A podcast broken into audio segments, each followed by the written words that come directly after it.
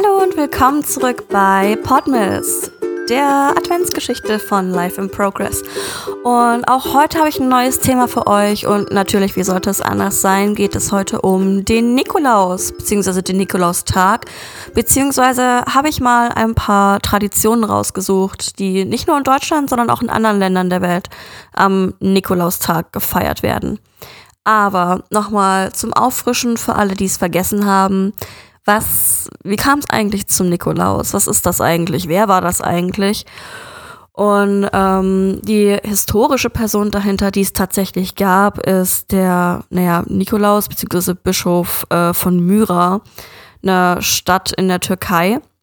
Und ähm, der hat ein relativ schweres Leben gehabt, das hier soll gar keine Geschichtsstunde werden, aber Worum es im Endeffekt geht, ist, dass er all seine Erbschaften ähm, Notleidenden vermacht hat und äh, so einen roten Mantel dabei anhatte. Und ja, dem das Ganze historisch interessiert, man kann ähm, die, naja, die Kirche oder halt die Reliquien von ähm, diesem echt existierenden Bischof heute auch noch in der Türkei angucken. Also ja, wer ein Ausflugsziel in der Türkei sucht, das wäre doch mal eine Variante. Fangen wir mit den Bräuchen doch mal in unserem Nachbarland Österreich an. Und an alle Österreicher, die das hier vielleicht hören, hi! Und ich mag eure Tradition richtig gerne, denn ähm, ich habe auch so eine kleine böse Ader. Denn äh, in Österreich gibt's den normalen Nikolaus natürlich auch. An dem Tag kriegen die Kinder auch Geschenke. Aber neben dem Nikolaus gibt es auch noch den Krampus oder die Krampusse. Denn in Österreich heißt es, dass sie in Gruppen auftreten und all die Kinder, die in dem Jahr nicht lieb waren, sondern böse waren, ähm, bestrafen. In manchen Städten und Dörfern werden sogar Krampus-Umzüge veranstaltet. Und da werden die Krampusse dann mit Ketten und ja, versucht einzufangen, darzustellen, damit sich die Kinder vielleicht auch nicht zu sehr gruseln.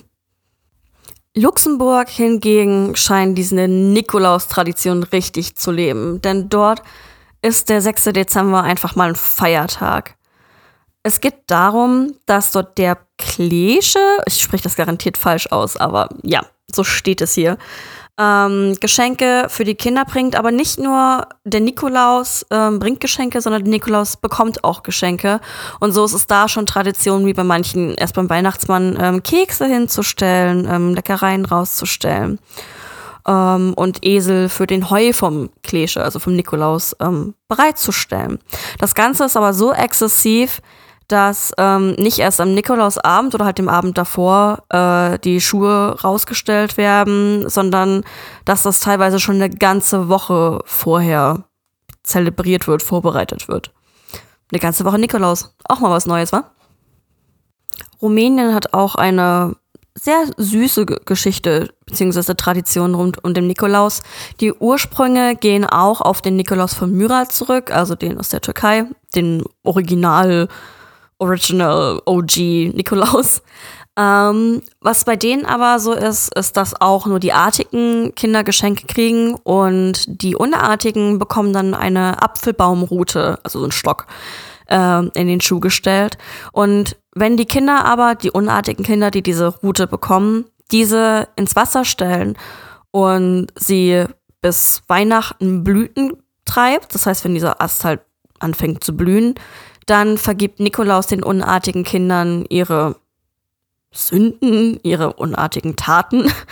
Und ähm, ja, ich finde, das ist eine ganz schöne Art und Weise, auch Vergebung, Wiedergutmachung mit einzubinden und nicht nur schwarz-weiß. Du warst gut, hier Geschenk. Du warst böse, da Holz. Aber kommen wir schlussendlich zu Deutschland. Und so wie ich es zum Beispiel kennengelernt habe, ist es auch so. Am Vorabend werden die Schuhe und Stiefel geputzt. Die größten Schuhe, die man besitzt, auch wenn man nur eine Schuhgröße 32 hat, die größten Schuhe, Stiefel werden geputzt und vor die Tür gestellt, damit genügend Sachen reinpassen, weil man war natürlich artig. Und am nächsten Morgen haben dann Mama oder Papa oder irgendwer anders äh, Süßigkeiten, Spielzeug reingelegt und halt die Stiefel gefüllt. Und ja, so gibt es auch die Socken, also habe ich schon kennengelernt, es gibt auch die Nikolaus-Socken. ähm, dass die aufgehangen werden und dann befüllt werden, obwohl ich da das Gefühl habe, das vermischt sich so ein bisschen mit ein paar Weihnachtstraditionen. Ähm, aber dazu muss man auch sagen, dass ich auch nachgeguckt habe, wie zum Beispiel die USA oder andere Länder Nikolaus feiern. Und es ist eh so eine Vermischung aus ähm, ja, Santa Claus und Nikolaus. Ähm, was ich glaube ich die meisten noch gar nicht so dieser Tradition von Myra bewusst sind, was halt dieser existierende Bischof ähm, definitiv nicht der Weihnachtsmann mit Nordpol und Co. ist die Türkei und der Nordpol liegen dann doch ein bisschen auseinander. Und ähm, ja, deswegen seid froh, wenn ihr in äh, Deutschland, Österreich und einem Land, wo Nikolaus und Weihnachten getrennt gefeiert werden, geboren seid, weil dann habt ihr die relativ hohe Wahrscheinlichkeit, dass ihr im Dezember zweimal beschenkt werdet.